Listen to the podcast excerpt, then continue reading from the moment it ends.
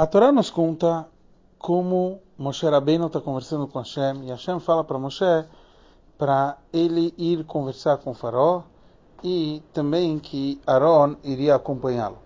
E sobre isso ele usa a linguagem que Hashem fala para Moshe, eu estou te colocando como Eloquim le faraó e Aaron vai ser Nevieja. Aqui no significado, Urashi nos explica, você vai falar todo o shlichut uma vez para o faraó, esse seria o Eloquim, para o faraó, e Aaron Achicha, Aaron teu irmão, ele vai fazer adequado isso aos ouvidos do faraó. Isso quer dizer, ele vai ser o Nevieja, quer dizer, ele vai pronunciar para o faraó, ele vai explicar, ele vai traduzir ao faraó aquilo que você disse.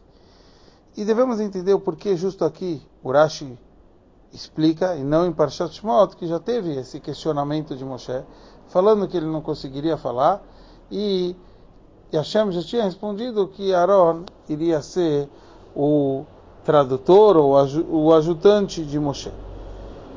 Então, aqui a gente entende que tem uma pergunta por que realmente Moshe Rabbeinu volta a questionar isso para Hashem? Ele já tinha falado que ele tem problema de fala.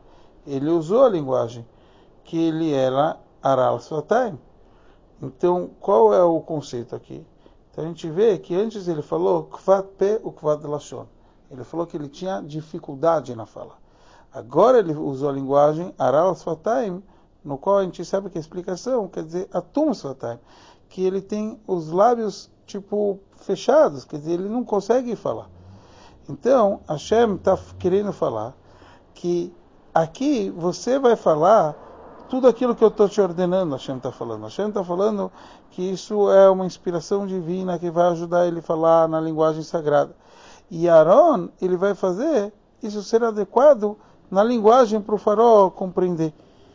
Quer dizer, tem dificuldades? Tem dificuldades. Mas Hashem vai fazer tudo, todo esse propósito. Espiritualmente, o Rebbe nos traz que a mesma coisa acontece com cada um de nós. Nós temos as clipot, que é o lado negativo, e que somente Hashem consegue vencê-las. A força que é dada isso é através de Moshe Rabbeinu.